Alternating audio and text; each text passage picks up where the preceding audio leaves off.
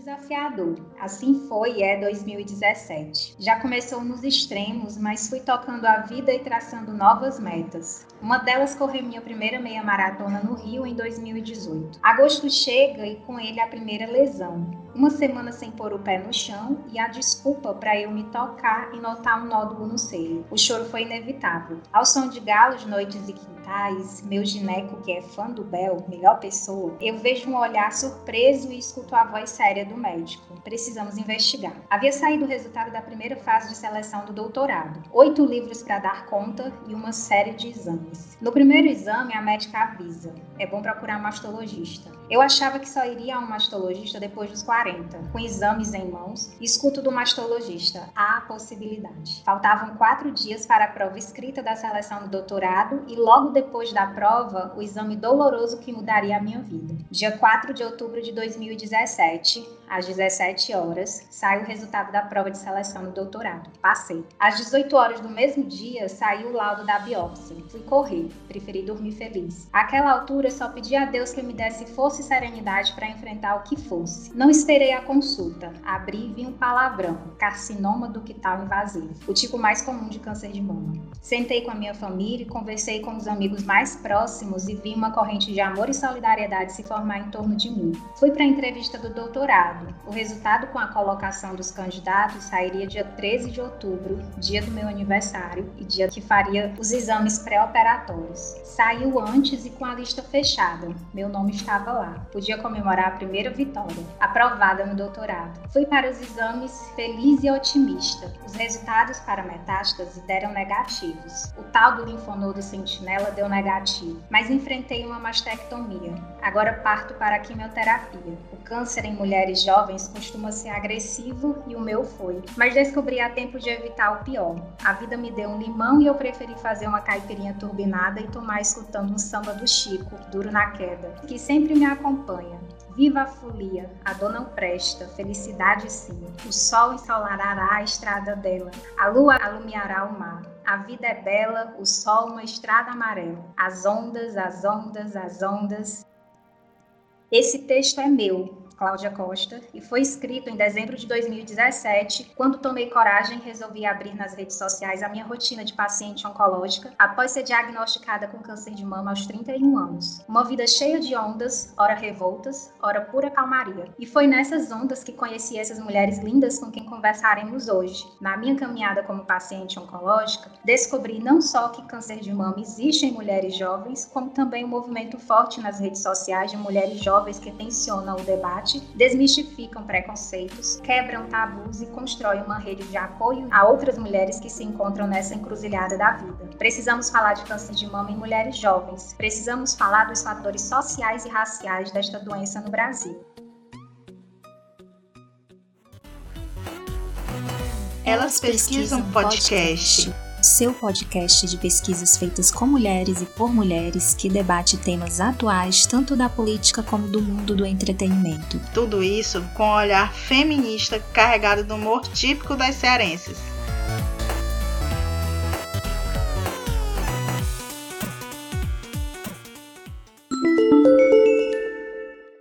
Hoje conversaremos com as pesquisadas, não com as pesquisadoras, as sujeitas da pesquisa. Priscila, Carol, conta pra gente, pro mundo, quem são vocês no jogo do bicho? Bom, então vou começar, né? É, meu nome é Priscila, eu acabei de fazer 22 anos, sou estudante de licenciatura em Geografia pelo IFBA, aqui de Salvador. Sou de Salvador, Bahia, é o lugar que eu amo morar, o lugar que eu amo viver, o lugar que para mim traz muita paz. Sou uma pessoa que gosto muito de sonhar e foi uma das coisas que mais me atingiram quando eu descobri o câncer, né? Porque nesse momento eu senti que meus sonhos vão se realizar, vão se concretizar. É, sou uma pessoa que amo assistir série. Sou uma pessoa curiosa em todos os aspectos da vida, de saber como um navio é colocado no mar, a, sei lá, como se faz um miojo. Sou curiosa para tudo.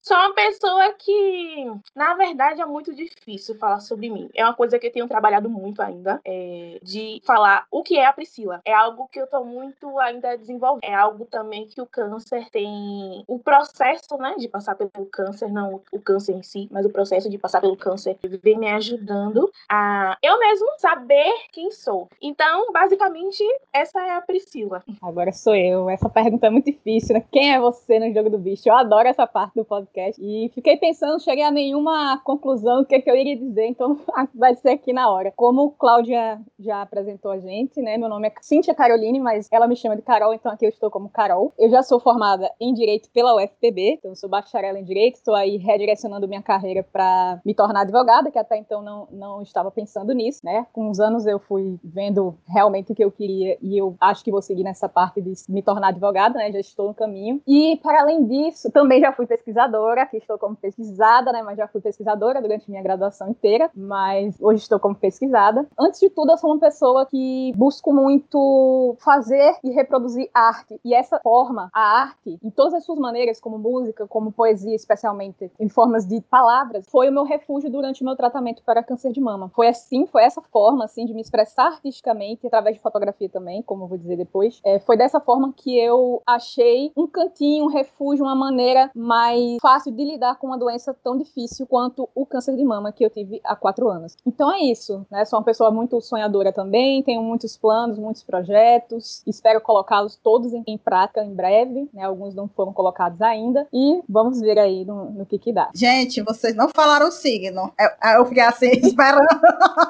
eu disse, será que eu sou Adivinha. muito mística? Adivinha meu signo. Adivinha, adivinha. Eu sou do signo de câncer, gente. Ixi, eu não sei. Criativa? Eu não sou muito ligada em signo. Eu sou eu não sou muito câncer. ligada em signo, mas nasci 11 de setembro, que é virgem, né? E minha é. amiga disse que eu sou muito virginiana. Organizada, metódica, né? Você é essa pessoa, você é virginiana. Eu sou canceriana, um pouco dramática, assim. Não muito chorona, mas sou dramática. Então tem um pouco a ver aí com o meu signo. Queria dizer primeiro que é um prazer conhecer vocês. Queria conhecer pessoalmente depois dessa loucura dessa pandemia, né? Quem sabe a gente faz um encontro, elas pesquisam com todas as pesquisadas, tipo um congresso, eu tô aqui viajando, né? Colocando pro universo. Meninas, cada um de vocês teve sua especificidade quanto ao diagnóstico e o enfrentamento dele. Conta pra gente, para os nossos ouvintes, como foi esse percurso, em que momento vocês decidiram expor nas redes sociais? Bom, o meu processo de descoberta do câncer, ele foi assim, bem longo, longo meio. Eu estava chegando da faculdade, trabalhava o dia todo, ia pra faculdade à noite, cheguei da faculdade, e ao tirar a roupa para tomar banho, fui coçar o seio. Eu tava usando um sutiã, geralmente eu não gosto de usar sutiã, mas naquele dia eu usei sutiã.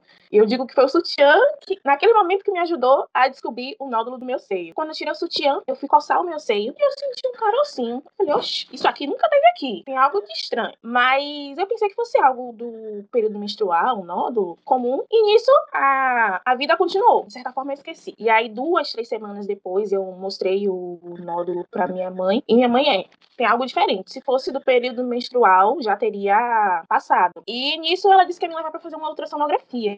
Só que estava no final de, de semestre na faculdade, estava com visita técnica e trabalhos e mais trabalhos para entregar. Eu estava estagiando numa escola, então tive que dar conta do final de unidade, corrigir prova de menino. E nisso eu me passei, esqueci. E isso foi quando eu descobri o nódulo foi em março, abril de 2018. E aí se passaram acho que uns um mês, dois meses e meio do momento que eu mostrei pra minha mãe. E minha mãe falou: não, agora a gente não pode esperar. Me pegou pelo braço e me levou pra clínica. Cheguei lá, fiz uma ultrassonografia e a médica falou: não, é um nódulo comum, nada de se preocupar. Então, se você quiser tirar, você vai até o mastologista, ele faz uma cirurgia rapidinho e tira o seu nódulo. E até aí, beleza, eu saí da clínica totalmente tranquilizada, eu e minha mãe. Só com que era algo que estava crescendo, e aí a gente decidiu procurar realmente um mastologista para tirar e aniquilar todas as preocupações, né? Só que eu não tinha plano de saúde. Para marcar uma mastologista, eu não sabia nem que, que caminho seguir. Eu não tinha essa informação de que caminho seguir para marcar uma mastologista. E como eu já estava visando fazer um plano de saúde, estava trabalhando, e aí a gente decidiu correr para fazer um plano de saúde pela empresa do meu pai. Enfim, e nisso eu procurei a mastologista. Aí, devido à minha idade, esse processo também de investigação, ele foi, é, foi se atrasando, porque não, pode ser um fibroadenoma, que é algo que parece muito com câncer, mas você é muito nova, você tem, na época eu tava o quê? Com 19 anos. Você tem 19 anos, você é muito nova. E aí fui fazendo todos os exames de investigação, parte a parte, pulsando, então, é, core biópsia. Resumindo, que a novela é muito grande. Resumindo, quando eu fiz minha core biópsia, já era dezembro de 2018, se passaram mais de cinco meses do momento que eu descobri o meu nódulo para fazer uma core biópsia, só que eu já estava sentindo que era algo além de um nódulo comum. Eu estava sentindo já que era um, um, câncer pelos olhares dos médicos, é, sabe, por todo o processo que estava tendo e uma coisa interna também estava me já me alertando, já me dando força para continuar isso tudo. E aí aproveitei o final do ano como se não tivesse amanhã, dancei, saí com os amigos, é, já sabendo que viria uma grande coisa por aí. E nisso saiu o resultado. Minha mãe foi buscar um dia seguinte da consulta com a médica o resultado da biópsia. E aí no dia seguinte era para abrir com a médica e eu simplesmente vim pro meu quarto, peguei o resultado, coloquei na luz da em direção da luz e li o resultado. Carcinoma ductal invasivo. O que é isso? Os termos que eu conhecia médico eram os termos que eu via em Grey's Anatomy, nunca ouvi isso em Grey's Anatomy, então não tinha ideia do que era.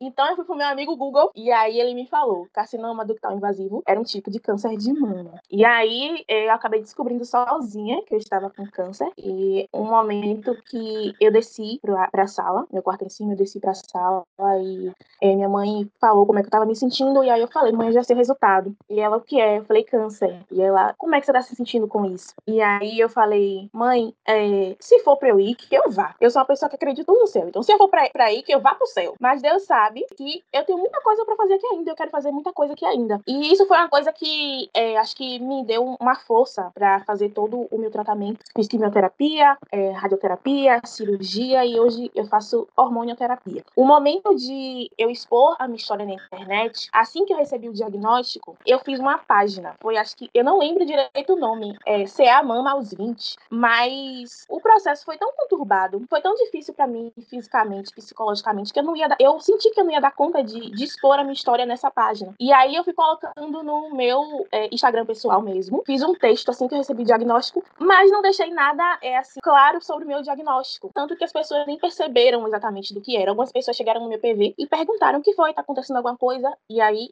eu expliquei. Na verdade, o momento mesmo que eu expus, é, coloquei para fora o, o que eu estava passando na internet, todo o meu processo, foi quando eu estava na metade da minha quimioterapia, que foi quando eu postei uma foto e aí todo mundo viu mesmo. E foi um momento muito especial, assim, eu digo porque eu senti que eu botei muita coisa para fora, eu coloquei pro mundo, né, o que é que eu estava passando. Foi um momento também que eu me permiti ser ainda mais acolhida pelas pessoas que estavam ali na minha página. E eu sei que é uma coisa que eu venho muito comigo, eu preciso postar mais, eu preciso falar mais, é, mas é algo, como eu já disse, que tá em desenvolvimento, isso aí, algo que eu tô trabalhando em mim, em colocar para fora mais o que eu sinto, mais o que eu vivo. E é isso aí, falei um bocado.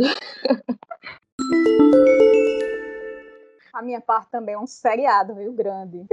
Então vamos lá do começo de tudo. Desde que eu tinha mais ou menos uns 13 anos, eu já tinha percebido que os meus seios seriam seios pequenos, seriam seios quase infantis. Eu já tinha colocado isso na minha cabeça. E desde os 13 anos eu queria muito ter seios. Para ser uma mulher eu tinha que ter esses seios. Então eu passei anos da minha vida é, com esse desejo. E aí quando eu tinha 19 anos, o meu irmão mais velho, ele resolveu me dar de presente esses peitos, né, de silicone. Então aos 19 anos, coisa assim de um mês, dois meses, eu resolvi tudo. Os exames, médico, tudo. Eu era alucinada para ter esses seios. Aí os meus seios realmente eles eram bem, era, eu dizia que eram seios, seios infantis, né? E aí eu não era mulher. Se eu não tinha peito, eu não era mulher. E aí com esse presente, pronto, eu ganhei, eu virei uma nova pessoa, assim, tipo, tudo mudou na minha vida. Parecia que era, sei lá, muito dinheiro na conta, alguma coisa nesse sentido. Aí coloquei seio. Só que eu também era uma pessoa consciente de que colocar alguma coisa em mim me exigiria ter muito mais cuidado com a minha saúde. Então eu sempre estava fazendo, me tocando para ver se a prótese estava no lugar. Antes de colocar, eu perguntei ao médico o que isso pode me acarretar. Pode me acarretar um câncer? Pode me acarretar não amamentar os meus filhos, etc. Né, eu fiz essas perguntas antes de colocar a prótese. Aí, beleza, decidi colocar e aí fiquei acompanhando. E aí eu sempre, sempre tava, assim, mensalmente, eu acho que eu tocava, me tocava mesmo, né? Sentia assim, ah, tá tudo no lugar, ok. Uma dessas vezes, eu toquei e senti um nódulo, que ele era do tamanho, assim, de um de uma ervilhinha. Aí achei estranho, mas em nenhum momento me veio à cabeça que poderia ser um câncer. Mas era uma coisa nova. Vamos até até a médica. Eu fui direto na mastologista. E aí eu tenho o privilégio de ter plano de saúde, então para mim foi muito mais fácil. Né? Marquei, já fui na mesma semana. E chegando lá, a mastologista me tranquilizou. Que aí foi um erro dela, porque eu já tinha dito a ela que eu tinha uma avó paterna que teve câncer de mama. A gente se liga muito na parte materna, né? Geralmente, se a mãe tem, se a avó tem, então a probabilidade de você ter também é, é maior. Mas a minha avó paterna foi quem teve. Eu disse isso a ela, eu acho que só de dizer isso a ela, já era pra ela ter me encaminhado para fazer um exame um pouco mais detalhado, né? E aí ela me tranquilizou e falou assim: Cíntia, eu estava no, no final da minha graduação, então estava com TCC para fazer, estava fazendo estágio, eu estava num ritmo bem acelerado de vida, assim, sabe? OAB,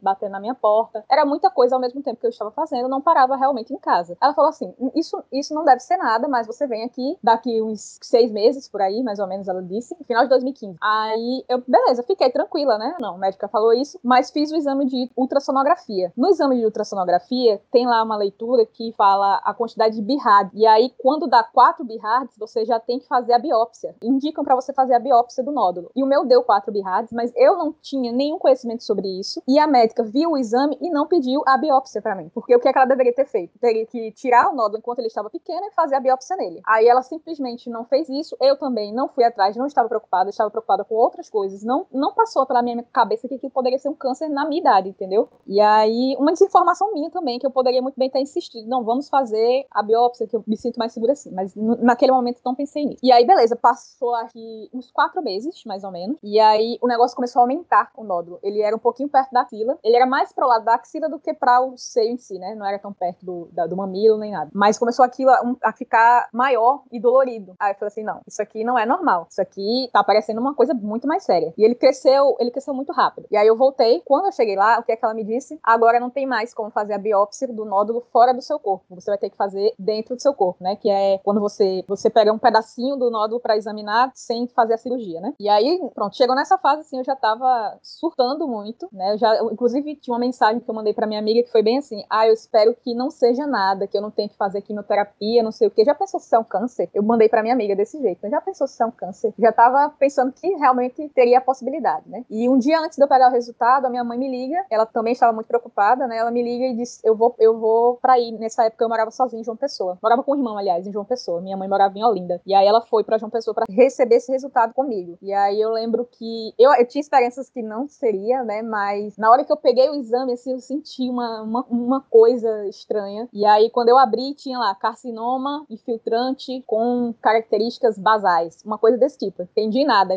Não estou entendendo nada. E aí meus irmãos, eles fazem medicina, são médicos. E a primeira coisa que eu fiz foi tirar foto e mandar para eles. Não quis ir ao Google diretamente, né? Pra não me assustar, porque eu sabia que o Google assustaria mais. Aí eu mandei primeiro pro meu irmão mais velho a foto. E aí eu perguntei para ele, é, Ícaro, isso é câncer? Aí ele falou, é, Cintia, isso é câncer e tal. E aí eu olhei pra minha mãe assim, disse, mãe, eu acho que eu vou chorar. Eu não tinha, eu fiquei assim parada, uns, sei lá, uns dois minutos. Aí caiu uma lagriminha assim. E aí fomos ao à médica em seguida, né? Peguei o exame e já fui levar pra ela. E aí chegando lá, né, eu já sabia que era câncer. Ela falou como se fosse uma gripezinha. Aí você vai sentir um incômodozinho só na quimioterapia. Aí disse, um incômodozinho. Aí disse, minha filha, você tá de brincadeira, né? E aí a parte melhor que ela fez foi ter me encaminhado pro meu oncologista, que foi sensacional, assim, ele é sensacional, é muito humano. E aí na outra semana, eu acho, foi no dia, foi na outra semana, acredito, eu fui até ele e aí ele falou: Cintia, você tá com um atraso aí de uns sete meses, mas vamos ver o que a gente pode fazer. E quando eu cheguei lá, o, o tumor já tinha crescido mais, então eu tava desesperada. Eu passei uma semana com uma alergia é, emo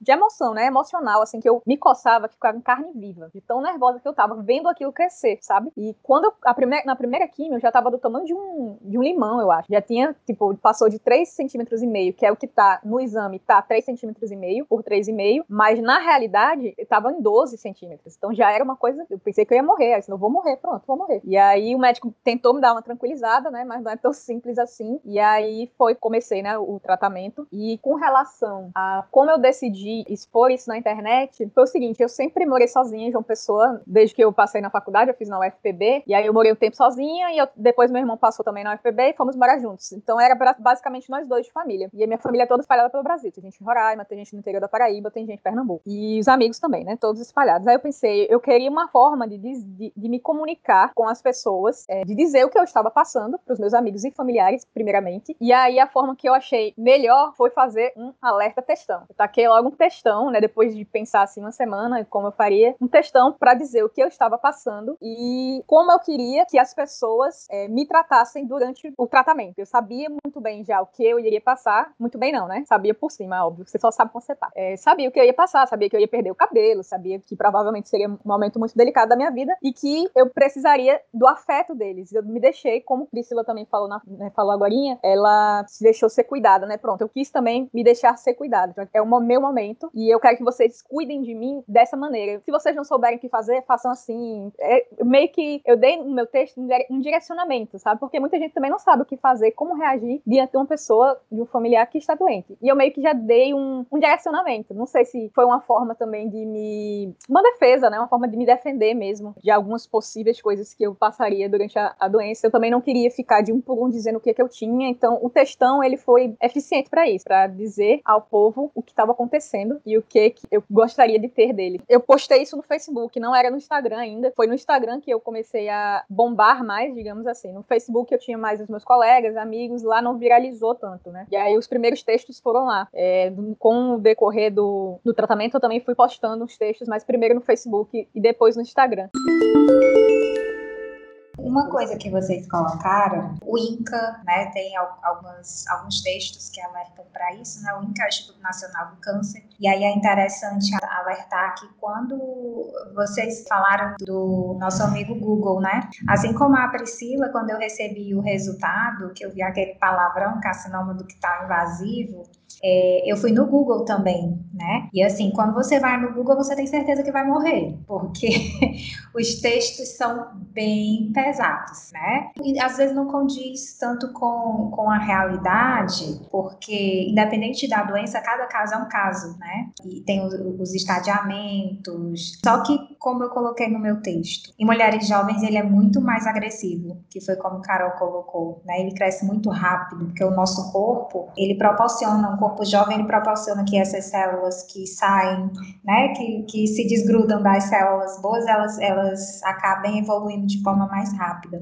Mas uma coisa que vocês colocaram, que é muito sintomático no caso de mulheres jovens com câncer de mama, são os médicos não acreditarem que pode ser câncer de mama, né? Aconteceu com Carol, aconteceu com Priscila. Eu tive a sorte de não acontecer comigo, né? Eu tive muita sorte. E foi sorte mesmo. Assim como Carol, né, sou uma privilegiada que tem um plano de saúde e eu não sei porquê, acho que uns seis meses antes de, de descobrir, eu comecei a usar de verdade meu plano de saúde, porque eu pagava e não usava. Fazia, os únicos exames que, que eu fazia com frequência eram os meus exames gine, ginecológicos e tal, e aí por fazer isso aí, que era o meu check-up anual, aí beleza, tá tranquilo, né? E foi exatamente no exame ginecológico que eu, que eu comecei a investigar. O meu ginecologista demorou a acreditar que era né? Porque quando ele fez o, o exame clínico, e aí é outra, outra pegadinha que tem com relação aos, a, ao câncer em mulheres jovens, né? Não só em mulheres jovens, mas o câncer de mama em si, é que nem sempre ele tem o aspecto de tumor cancerígeno. O meu não tinha. O meu mais parecia a, a, um tumor benigno daqueles de água, porque ele era muito mole, dava para sentir direitinho e tal. Tanto que quando eu peguei, ele se mexia, né? O mastologista dizia que o, tumor cancerígeno ele gruda, ele fica pegado. O meu não, o meu se mexia. E aí, uma coisa que foi muito importante no meu caso, né, foi o fato de nenhum médico duvidar, nenhum. A cada médico que eu chegava, dizia logo, vá para esse porque tem que correr, vamos correr que vai dar certo, né? Apesar de, de, de que a médica que fez a, a, primeira a primeira pulsão não ter sido uma pessoa muito acolhedora, né, muito pelo contrário, ela, eu quase morro ali na hora, da forma como ela me apresentou a minha situação, mas o meu mastologista foi quem me disse. Eu cheguei para ele e disse: é possível na minha idade ter? E aí ele disse: Cláudia, é raro, mas é possível. Então a gente não pode descartar nenhuma possibilidade. E quanto mais cedo você fizer isso aqui, melhor vai ser o resultado, né? E aí foram os anjos que apareceram na minha vida, o meu mastologista e o, e o meu oncologista também, que foi muito rápido em fazer tudo, exatamente tudo que precisava fazer.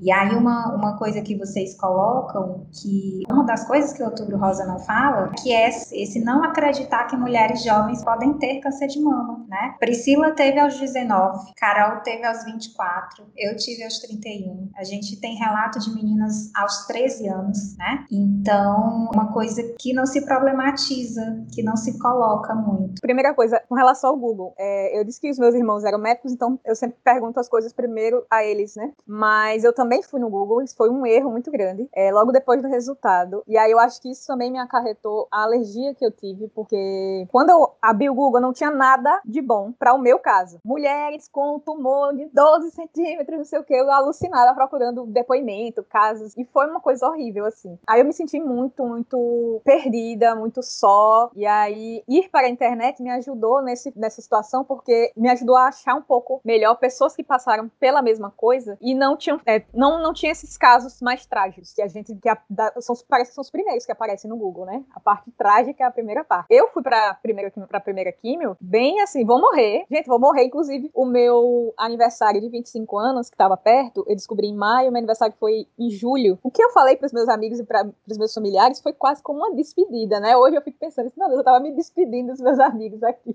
A louca nem teve nenhum resultado ainda que indicasse uma fatalidade maior, já tá se despedindo. Realmente, foi um discurso de despedida, né? E aí, na verdade, eu acho que as campanhas de Outubro Rosa, eu acho que elas pecam um pouquinho também nessa parte de informação, sabe? De que se você tem câncer, você vai morrer. Não, você não vai morrer, você pode ter uma vida maravilhosa. Com relação, por exemplo, aos pacientes paliativos, né? Que eu acho que falta muita informação sobre os pacientes paliativos. Não é porque você tem câncer que você vai morrer, e é justamente, pelo menos as pessoas que eu conversei, muitas pensaram que iam morrer de cara, assim, sabe? Não é, não é bem isso. Eu acho que tem que ter uma, uma abordagem melhor com relação a essa parte dos pacientes paliativos, né? E além disso, a crítica que eu queria fazer mais ao Outubro Rosa mesmo era com relação, mesmo sendo jovem, mesmo tendo câncer jovem, eu também acho um exagero a questão de o Outubro Rosa ficar empurrando um monte de exames para as mulheres fazerem, não é um monte de mamografia, porque para mulheres jovens a mamografia ela não é tão eficiente para descobrir o câncer, né? E mulheres saudáveis elas não têm indicação para fazer a mamografia. Então tem a faixa etária que é aconselhada a fazer a mamografia e muitas vezes com o Outubro Rosa tem muitas mulheres jovens aí que ficam um pouco desesperadas, né? Pensando que, né, pessoas saudáveis que não têm indicação nenhuma, que não tem familiar, que não tem nada. E aí tem muito essa questão da, da, da medicalização dos corpos. Eu não sei como eu chamaria isso. Mais ou menos isso. Eu acho que o Outubro Rosa deveria focar mais na parte da mulher se preocupar com a saúde dela, com a saúde física e mental, e não necessariamente com o fato de ter que fazer exames. Né? Eu acho que no Outubro Rosa eles focam muito essa parte. E além disso, com relação à campanha também, agora a gente vê aí muito marketing,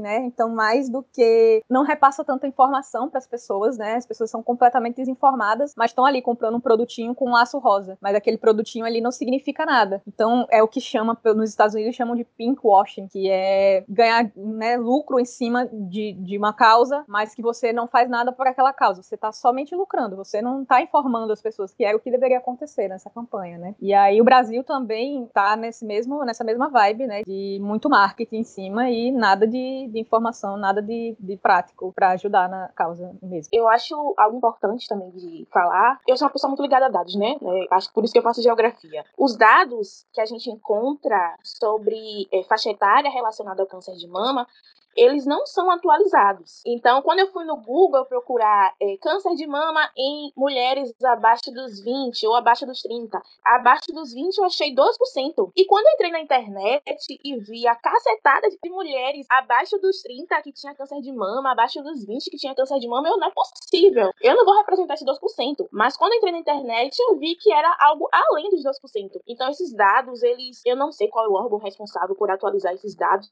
por fazer esse tipo de pesquisa, mas os dados eles não vêm sido atualizados. E é algo muito importante, porque quando você entra na internet e vê, que foi o meu caso, né, inicialmente, 12% dos casos é, de câncer de mama em mulheres é abaixo dos 20. Eu acredito, ah, não vai acontecer comigo. 2%, a probabilidade é muito pequena. Então, além das campanhas, eu acho muito importante essa atualização de dados de pessoas mesmo para fazer pesquisas relacionadas a isso. Acho bastante importante. Com relação a esses dados, eu vi recentemente que o órgão responsável, também não, não tô me lembrando qual é o órgão responsável, mas parece que cada estado, é município, tem que obrigatoriamente registrar os casos de câncer de mama e não registravam, ou quando registravam, registravam coisas assim de dois anos depois, três anos depois. Então é muito falho ainda esse sistema. Existe no Sistema Único de Saúde um sistema, né, redundante, um sistema de registro de dados para as doenças. Para o câncer também existe. Agora a questão é que muitas vezes existem subnotificações ou uma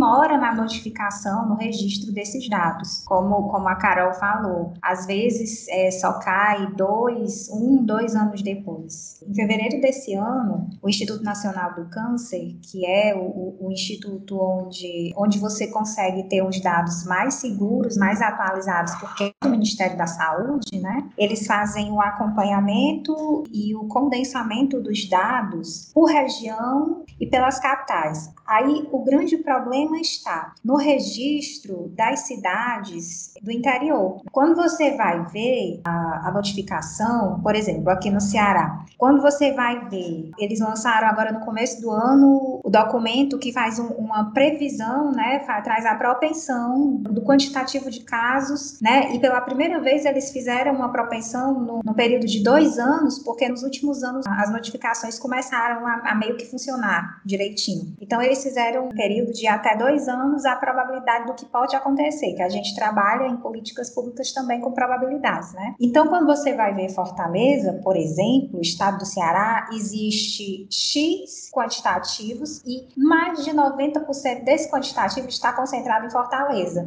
Isso quer dizer que só em Fortaleza as mulheres têm câncer de mama? Não. Isso quer dizer que o atendimento ele se dá de forma mais completa, concisa e de forma segura em Fortaleza. O acesso dessas mulheres nas cidades do interior é extremamente precário. Quando a gente chega aqui no ICC, Instituto do Câncer do Ceará, quando a gente chega no CRIO, né, que é um, o Centro de, de Referência de Oncologia, ele não é público, mas ele faz o atendimento público porque é vinculado ao SUS, você vê gente de todo o Ceará, né, que vem lá do extremo sul, norte do Ceará, que é muito longe, vem lá de Juazeiro, né, Juazeiro do Norte, que já é fronteira com a Paraíba e com Pernambuco, é muito longe. E você vê muita gente da Paraíba e do Maranhão. Você vê muita gente do Piauí. Então, assim, esses dados, eles acabam não, não ficando, tipo, a pessoa teve câncer, é lá do Piauí, mas veio se tratar em Fortaleza, no Ceará. Então, os números aqui vão aumentar, mas na verdade essa pessoa é lá no Piauí,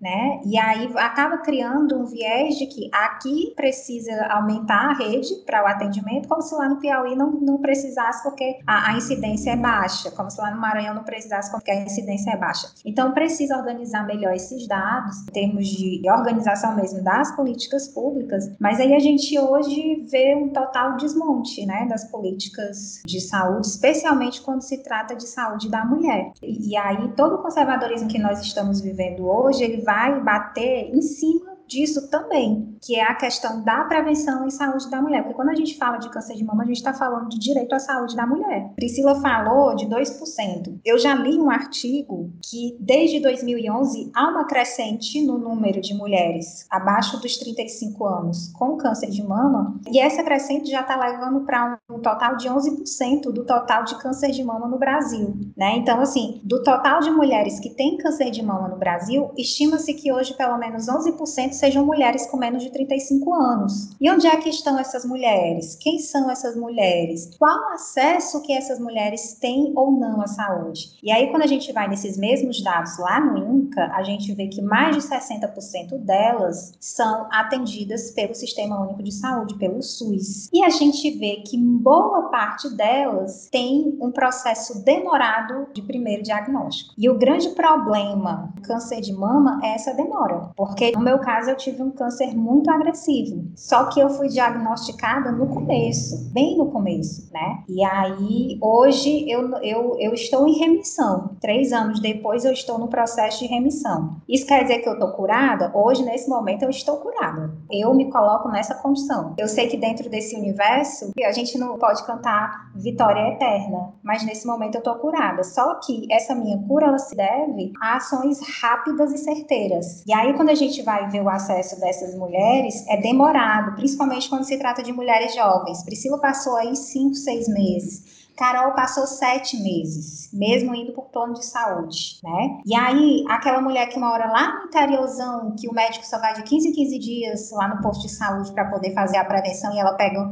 uma fila enorme daqui que ela consiga fazer a ultrassom mamária dela. E ainda tem mais, tem a questão da desinformação que muitas mulheres abaixo dos 30 anos acham que não precisam fazer ultrassom mamária. Acham que não precisa, né? Para minha sorte, eu faço ultrassom mamária desde os 20 e pouquinhos, porque o meu médico disse que precisava. E aí eu faço. Mas eu tenho muitas amigas que só vieram fazer isso já bem, bem, bem tarde. Com relação ao diagnóstico, né? A gente tem as leis. Diagnóstico deve ser feito em até 30 dias, não é cumprido, a gente sabe. Tratamento em até 60 dias, não é cumprido, a gente sabe. Se eu, jovem, com plano de saúde, com todos os privilégios, demorei sete meses para conseguir o meu diagnóstico. Agora, essa parte foi por incompetência de uma médica, né? Mas a maioria das mulheres não é por isso, não é por incompetência do médico, é simplesmente porque não há um médico que vá lá atender na cidade dela e etc.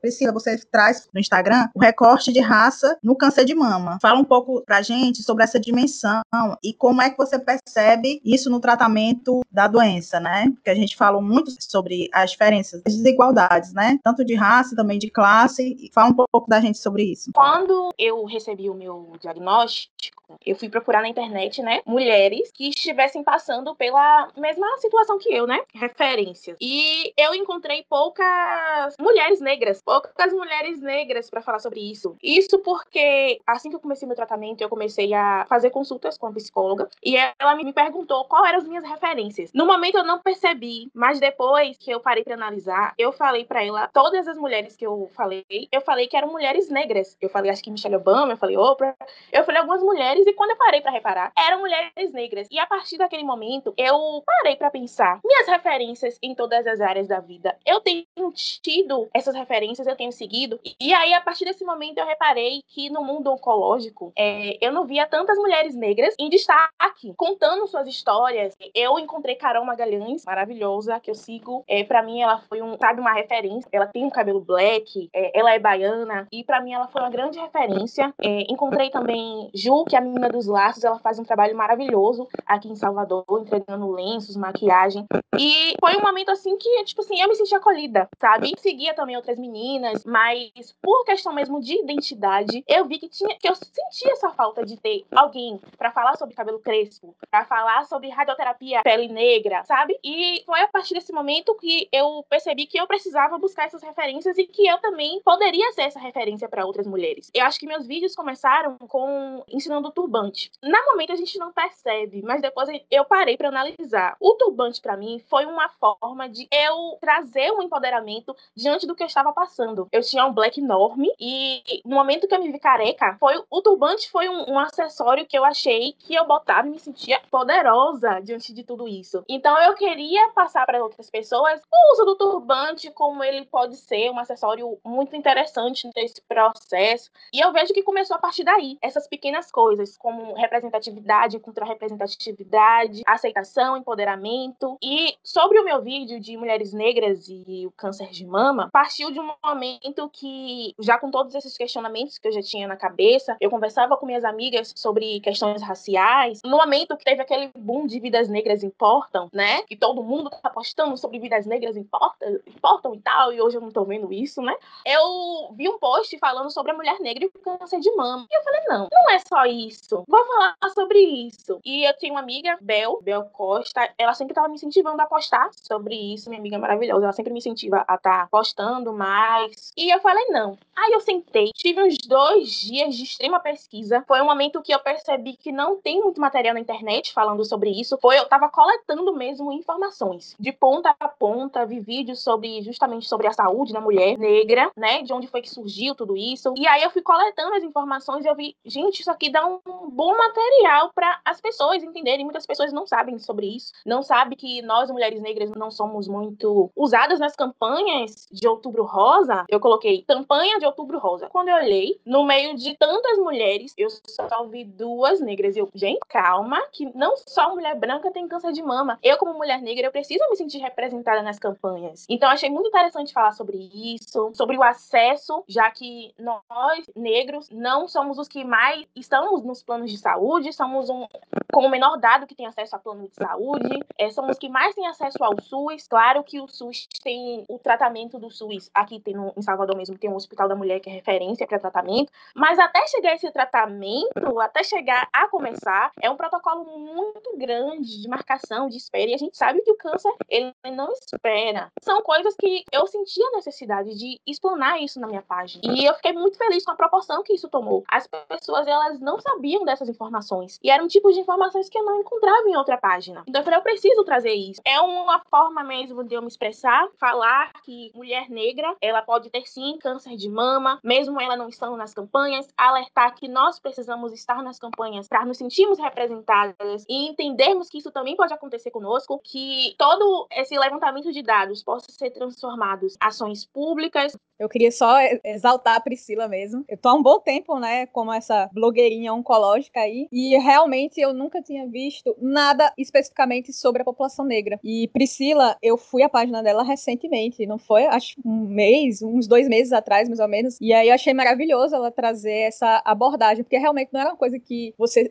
que a gente encontra com facilidade. Uma das informações que tem numa das postagens dela é que o triplo negativo ele acomete mais mulheres negras, não é, Priscila? E aí o meu era o triplo negativo, então eu pesquisava muito sobre triplo negativo e eu não me lembro, sinceramente, de ter, ter visto qualquer recorte de raça lá. Então falava do triplo negativo, que era o mais agressivo, que atingia mulheres jovens e tal, mas em nenhum momento trouxe recorte de raça. O que Priscila trouxe é fundamental, maravilhoso, tô adorando, inclusive vou indicar uma página no Instagram chamada Projeto Se Cuida Preta. Porque assim, eu conheci Priscila através da Carol, né? Foi Carol, exatamente esse vídeo que Priscila fala sobre câncer de mama em mulher negra, né? Então, assim, eu também, quando eu comecei a ver as referências na internet, eu só via mulher branca. Era só mulher, era só mulher jovem branca, classe média, classe média alta, né?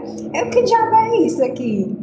Só, é só essa galera que consegue sobreviver, é só essa galera que tá na rede e tal. Mas aí depois eu conheci a Ju dos Lenços, lá em Salvador. E, e, aí eu comecei a ver outras coisas. Quando, quando vi Priscila, o vídeo dela, gente, assistam. É extremamente didático. É muito didático. Primeiro que a menina é professora, né? Então é muito didático, assim, ela explica direitinho. Então é muito interessante porque ela traz uma dimensão que aí eu volto para os dados do INCA, né? Tem uma proporção maior em mulheres negras se a gente for levar em consideração as que se autodeclaram pardas, né? Então, se a gente for juntar aí, existe uma proporcionalidade de câncer de mama muito maior nessas mulheres. Mas aí a gente não sabe até que ponto são essas mulheres pardas realmente negras ou não, né? Tem essa questão que é autodeclaratório. Mais uma coisa que chama muita atenção são as que mais morrem, né? São as que demoram mais a ter o acesso ao tratamento e são as que mais morrem. Só que elas morrem porque o câncer em mulheres negras é mais agressivo? Não elas morrem porque elas demoram muito a ter acesso ao tratamento. Elas morrem porque elas não têm acesso a direitos. Elas morrem porque, junto com a questão raça, vem a questão classe, bem. Então tem a, a, falta do tratamento adequado. Existe um preconceito dentro, né, que negro não adoece. Negro, negro é forte, negro não adoece. Negro com câncer, que história é essa? Tem toda uma dimensão aí que a gente precisa também problematizar dentro do mundo oncológico. Quando a gente fala de, de câncer de mama especialmente, problematizar a dimensão raça e classe, né? E aí as mulheres aqui no Brasil não morrem porque o câncer de mama é agressivo, elas morrem aqui porque elas não têm acesso rápido ao tratamento. Eu fico, assim, muito feliz com a proporção que o vídeo tomou e a quantidade de informações que as pessoas dizem que conseguiram absorver. E durante as minhas pesquisas para fazer o vídeo, eu vi algo que eu fiquei, assim, perplexa. Que mulheres negras, geralmente, têm cinco minutos a menos né, em um consultório do que mulheres brancas. Mulheres negras, elas não são tocadas como mulheres brancas. E isso tudo é, influencia. Eu já fui, quando eu era mais nova, eu já fui a uma consulta em que o médico praticamente ele não te toca. Ela só fala o que você tem vem e prescreve alguma coisa, mas não toca para ver se você tá com algum nódulo, se você tá com, com alguma alteração no seu corpo. E justamente essa falta de acesso, né, que vem, eu digo, matando, assassinando muitas mulheres negras por aí. É, só sobre o projeto Ciclo da Preta, já que a gente tá falando do vídeo e é, entrou em, em, em pauta, o projeto Se Cuida Preta é, é um projeto em que é, Carol Magalhães, depois que viu meu vídeo, ela achou muito legal, e aí ela tava com algumas ideias, e aí ela, pô, bora fazer um projeto e tal, ela veio com essa ideia do Se Cuida Preta, junto com, com Renata Lima, do Mulher Representa, e aí a gente está começando a, a, produzir esse perfil para que mulheres negras é, tenham informações e também elas sejam o centro dessas informações um monte de mulher jovem com câncer de mama, não pode ser só 2%. É muita gente, muita gente mesmo. É difícil ser só 2%. E aí, quando a gente vai ver, existem as redes sociais, que a gente conhece bem. Muitas delas, por trás dessas blogueiras, existem ONGs, que a gente sabe muito bem que tem toda uma dimensão aí mercadológica da, da indústria farmacêutica por trás disso, né? A gente não pode se enganar que as ONGs oncológicas estão aí só para informar, nossa, que lindo, que maravilhoso. Existe todo um, um, um, mercado farmacêutico aí por trás gerindo tudo isso, né? E aí a gente tem aí uma infinidade de blogueiras oncológicas, né? Uma, uma, algumas Priscila já citou aqui, tem a Bel, a Bel foi uma das primeiras que, que eu comecei a seguir, Bel maravilhosa ela. Depois eu comecei a seguir uma, uma menina chamada Cintia Caroline, né? Que foi assim que me deu um empurrão, a injeção de ânimo e autoestima, né? E várias outras blogueiras que eu fui conhecendo e tal, só que, tipo, eu sou pesquisadora, né, meu povo?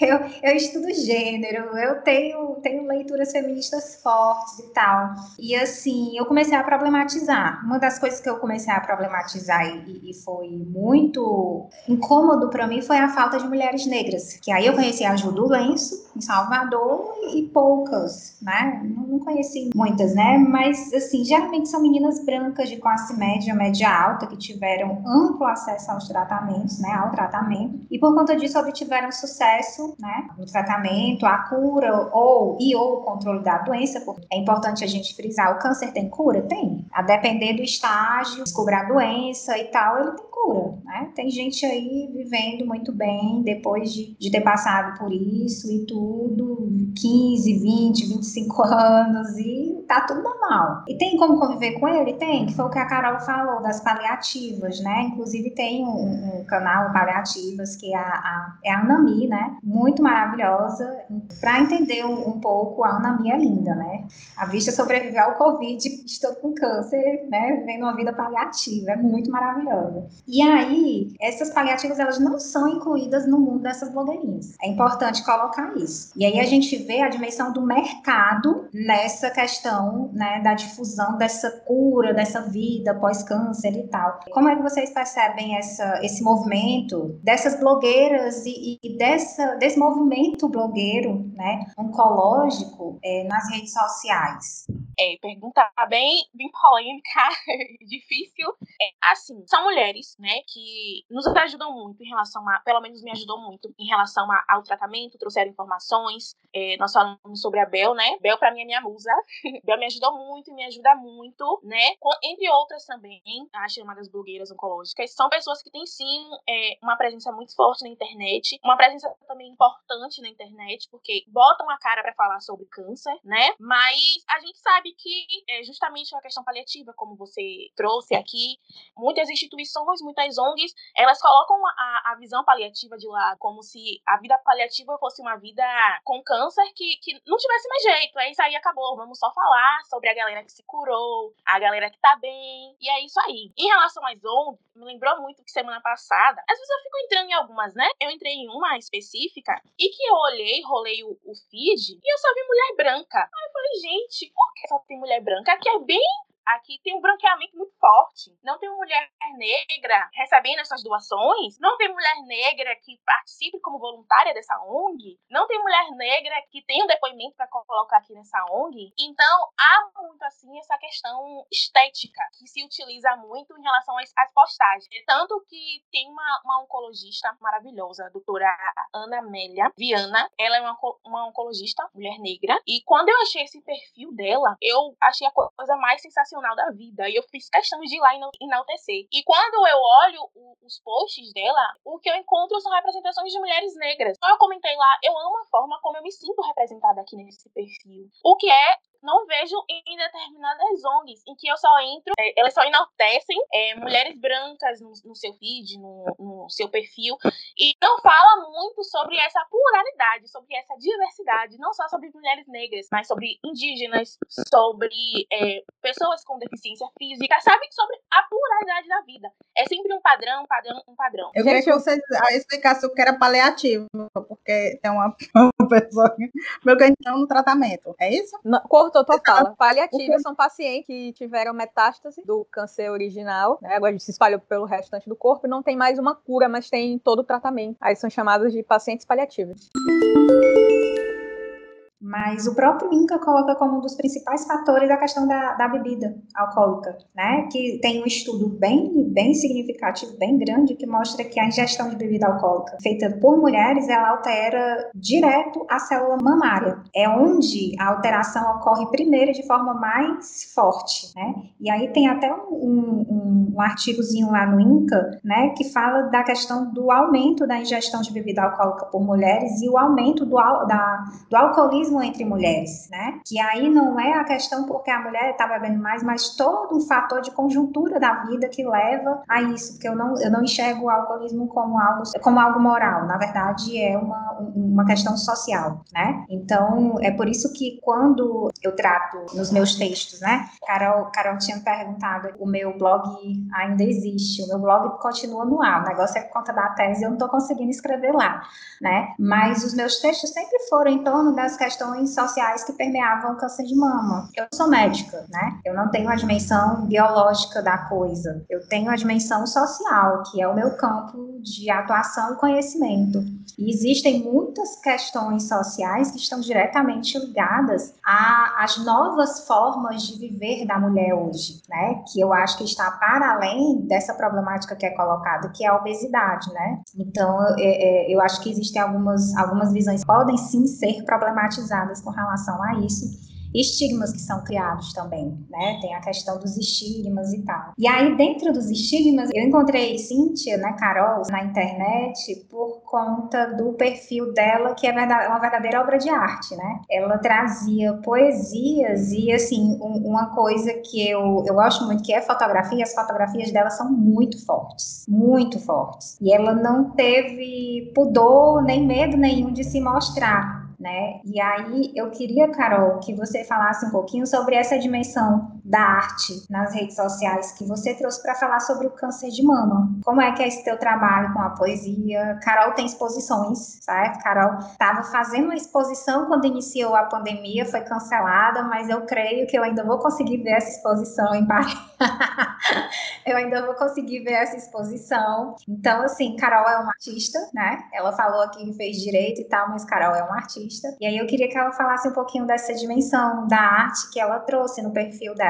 Muito obrigada por me intitular artista, mas eu nem sou. É brincadeira. Então, o meu perfil no Instagram, ele não foi um perfil pensado. Aconteceu na minha vida de o meu perfil ter viralizado através de uma foto. Mas não foi uma coisa, não foi um, algo planejado, sabe? Que ah, eu vou fazer um perfil e aí eu vou falar sobre câncer de mama é, através de fotos e textos e tal. Não foi. Foi aleatoriamente. Quando eu iniciei meu tratamento, a minha irmã, que morava na época, mora ainda em Roraima, ela que é a grande poeta por trás daqueles textos todos, ela me mandou um primeiro texto, foi do primeiro dia da quimioterapia. Ela colocou assim, dia 1. Ela falou assim: ah, não, não sei se eu vou fazer todo dia e tal, mas colocou dia 1 e fez um textinho lá. E aí todo dia ela tava me mandando esses textinhos. Aí era uma coisa só entre eu e ela, né? Mas aí eu pensei, não, são tão lindos, são tão fortes que vamos fazer um diário. E aí eu comecei a fazer um diário de tratamento onde eu postava esse texto que ela me mandava todo dia e a gente tinha dia que conversava, então ela sabia exatamente o que eu estava sentindo. Aí ela colocava nesse texto, misturava o que eu estava sentindo com o que ela estava sentindo sentindo, com o que estava acontecendo no momento. E aí eu postei nas redes sociais, comecei pelo Facebook, e aí eu postei todos os dias, desde o primeiro dia do, da quimio até o último dia da rádio, que eu fiz quimioterapia por seis meses, fiz a mastectomia radical da mama direita, e depois da mastectomia eu fiz a rádio, que foram 28, se eu não me engano. Até o último dia da rádio ela mandava um textinho para mim todos os dias, e aí a gente foi construindo esse diário. Então, é uma coisa minha e dela. A gente foi percebendo que as pessoas foram gostando de, né, até as pessoas que não estavam passando pelo momento, elas foram se identificando com algumas coisas, foram compreendendo melhor como eram esses processos. E as pessoas que tiveram câncer, que tiveram familiares com câncer, também passaram a interagir comigo. E aí foi ficando uma coisa maior. Aí eu fugi pro Instagram. Isso era no Facebook. Eu fugi pro Instagram porque o Facebook já tava me pesando um pouco. Aí eu disse, não, quero fazer um Instagram para ver se eu fujo um pouquinho dessa história de câncer. Tanto é que a minha primeira postagem no Instagram eu, é eu recitando uma poesia que não tem nada a ver com câncer. Foi a minha primeira postagem, porque a ideia do meu Instagram principal era meio que uma fuga daquele universo de câncer. Mas aí depois eu comecei a ir postando sobre o câncer, né? Cada quimioterapia eu ia lá, postava um textinho de agradecimento. Também fiz uma grande festa na, na quimioterapia que eu chamava todo dia, é, toda quimio, um amigo pra ir comigo, ou um familiar. E aí sempre tinha alguém, sempre fazia um momento mais alegre, assim, né, na quimio, pra eu não ficar tão sozinha. E aí eu postava lá, né, no, depois que acabava a quimio, eu sempre postava e fazia um textinho. Textinho ou textão, dependendo do meu, do meu humor, eu fazia um textinho ou textão, porque eu sou muito textão também. E aí eu postei a foto que foi a foto que eu tinha acabado a radioterapia e eu tava com um seio, com o lado direito bem, bem, bem queimado. Totalmente mais escuro que o meu corpo. E aí eu tava com uma macacão, uma flor, e postei essa foto, postei o textão como se fosse um textão final, assim. E esse texto eu falo sobre como a mastectomia, ela afetou a minha autoestima, como eu percebi essa, a questão dos seios como um indicativo de feminilidade, de sexualidade e tal, como a sociedade patriarcal via as mulheres e tal. E eu postei lá os meus, os meus questionamentos e esse texto viralizou. E essa foto viralizou também. Uma página grande pegou essa foto, postou, e aí começaram a aparecer muitas pessoas e muitas mulheres contando suas histórias, né? Isso, isso acabou me sobrecarregando um pouco na época. Inclusive, nessa época, eu tinha, tipo, 300 seguidores, eu fui pra. Terminei com 15 mil, aí, como eu disse, fui cancelada, baixei pra 9, 9 mil seguidores agora. Mas, enfim, chegou a 15 mil seguidores na época, né? Por conta dessa foto. E aí, eu fui percebendo a importância de se ter uma rede, né? E, assim, a internet me proporcionou uma rede muito boa de contatos, onde eu pude, na verdade, sair de um lugar de solidão que eu tinha, que eu não tinha com quem compartilhar as minhas dores, né? É, eu não encontrava meninas jovens com câncer de mama. Hoje é muito mais comum, né? A gente vê bombando. Depois que a minha rede social bombou, foi que eu comecei a encontrar essas mulheres, né? E foi essencial, assim, pro meu tratamento, né? Ajudou muito. Então, muito importante ter essa rede de apoio. E aí, eu comecei a postar mais no Instagram, mais textos informativos, outros nem tanto. Eu fiz alguns ensaios fotográficos, eu fui convidada. O primeiro ensaio fotográfico que eu fiz, eu tava careca, eu fiz porque eu queria fazer, queria registrar esse momento. Falei assim, ah, um momento único, não vou passar mais por isso, eu quero registrar aqui esse meu momento. Eu ainda tava com seis, né? Mas tava careca e tal, registrei só pra mim. E aí eu achei tão lindo, achei tão. Eu me achei tão perfeita naquelas fotos que eu resolvi dividir com o povo. Aí eu comecei a postar, né? Fui postando, fui postando, aí postava um textinho, uma poesia, uma coisa assim, as pessoas foram gostando. E aí eu fui convidada para outros projetos também. Um dos ensaios é um projeto que ele tá rodando, foi o da exposição que Cláudia falou, que foi o projeto Caimbé, que eu tenho uma parceria com a fotógrafa e a gente quer levar esse projeto para outros lugares que são fotografias de mulheres que passaram pelo câncer de mama. E através dessas fotos a gente vai levando também informações, não é somente a foto pela foto, né? A, assim, a foto ela já é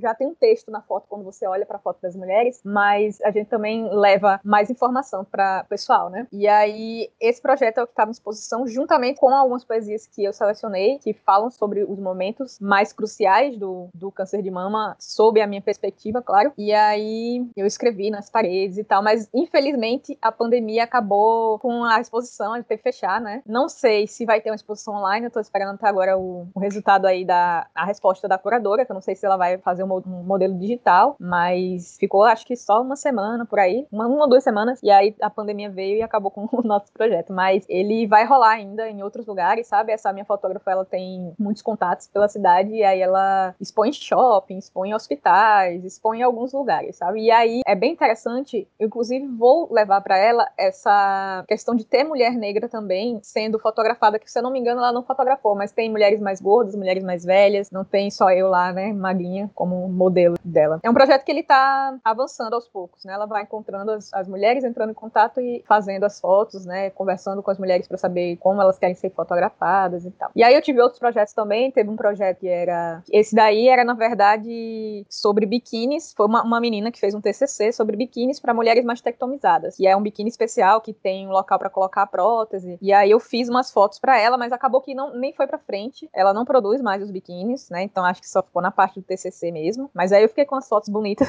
e aí eu uso as fotos bonitas para colocar os meus textos, né? Alguma coisa que faça referência ao, a todo o processo Correto.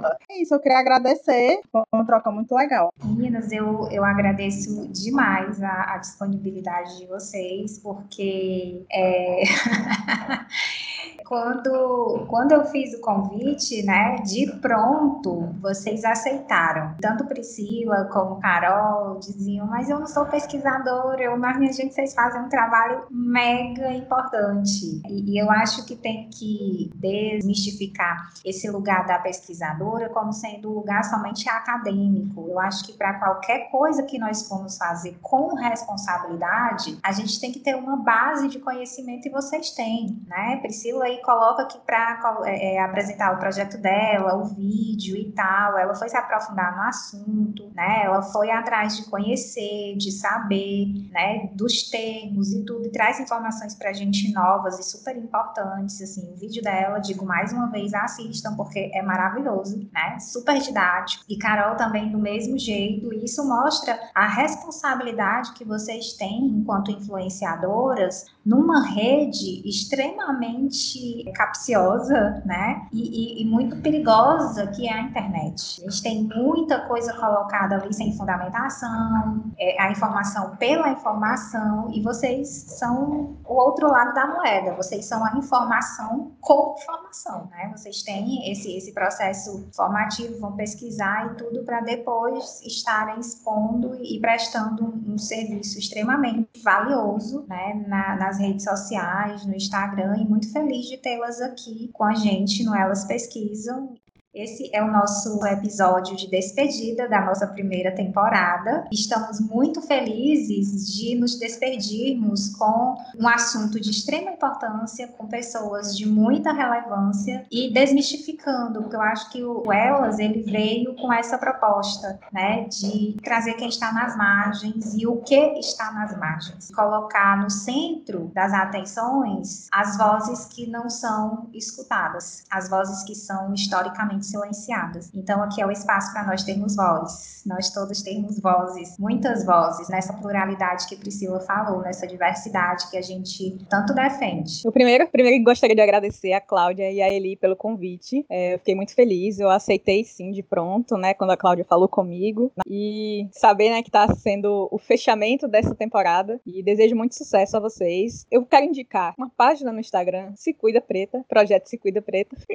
e uma página que eu gosto muito, que é a página da Bel, que é o Câncer Sem Tabu, que foi uma página que me ajudou muito. Ela chegou um pouco depois de mim, então eu vi o crescimento da página, né? São postagens muito, muito bacanas. E a Câncer e Direitos também é uma página muito legal, porque já é mais específica, né? E é uma coisa que muita gente não tem a menor informação, que é com relação aos seus direitos, né? E como consegui-los. Eu queria começar também agradecendo muito pelo convite. Estou muito feliz de estar aqui a indicação que eu tenho, na verdade, não é de algo específico, mas sim é, orientar e ressaltar é, das pessoas estarem abertas a estar lendo sobre pautas raciais. Nossos olhos eles se abrem para a gente estar analisando o, o que está acontecendo ao nosso redor. Carol Magalhães, minha inspiração também, ela teve câncer de mama muito jovem, fala sobre isso. É, Renata Lima, que ela tem uma página maravilhosa do Mulher Representa, que ela também faz parte do, do Se Cuida Preto Preta junto com Carol. A menina dos lenços, Julie, que tem um trabalho maravilhoso, que ela também aceita doação de lenço, maquiagem, para estar tá entregando nos hospitais. Não só no outubro, acho muito importante que esse trabalho dela não é só em outubro, mas durante todo o ano. E doutora Ana Amélia Viana, que é uma oncologista que traz muita informação interessante e é uma página que eu me sinto extremamente representada. E é isso, muito obrigada. Vocês são maravilhosos.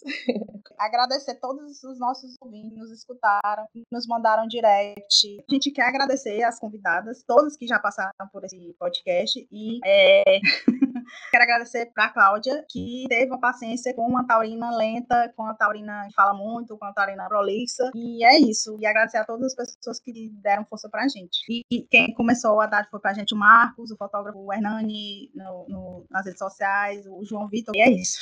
Exatamente. Nesse último episódio, Não Chore Ali, do Elas Pesquisam, dessa temporada, termina um sentimento de felicidade no coração, porque quando a gente se propôs a fazer um podcast em outubro do ano passado, né, que é aquela conversa doida que a gente teve foi em outubro do ano passado, uma conversa assim, meio revoltada, tipo, mulher não tem espaço na academia, mulher não tem voz na academia, viu? vamos dar voz para as mulheres, né, dentro da academia. A gente não imaginou que iria chegar tão longe, né? Acho que a gente foi longe demais, longe até demais. E, e no meio desse caminho a gente é, aprendeu muito, aprendeu teoricamente, aprendeu humanamente, né? Porque conhecemos muita gente bacana, muito, muitos seres humanos de coração imenso que nos ajudaram nessa caminhada. Marcos Vieira, meu querido amigo, que fez todas as fotos do nosso perfil no Instagram, né? Sigam lá, arroba elas pesquisam, que a gente vai continuar postando as coisinhas.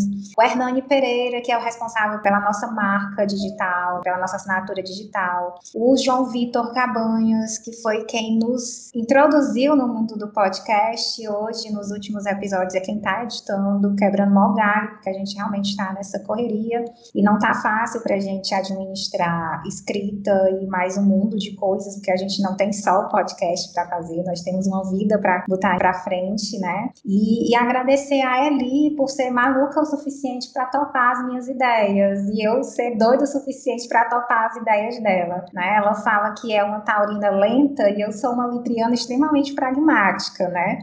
Que é uma contradição, porque eu sou a libriana que não tem muita dúvida do que tem que fazer. Eu vou lá e faço, né? E às vezes é, eu sou incisiva demais. Mesmo nesses desequilíbrios, a gente conseguiu se equilibrar durante esse um ano de podcast. E a gente agradece demais as mulheres podcasters que nos colocaram, impulsionaram na, nas redes digitais, no Twitter, nos fizeram conhecer Brasil afora. Fomos bater lá no Canadá com as meninas do Dicionário Feminista, sendo escutada em Santa Catarina com as meninas Las Carolitas. Então, assim, ter chegado longe, ter, ter ido além Nordeste, aliás, ter ido além Ceará, pra gente foi uma vitória. E ficamos muito felizes de estar fechando essa temporada com mulheres tão maravilhosas como vocês. Então, o Elas Pesquisa fica por aqui. Em 2021 a gente volta com muitas novidades.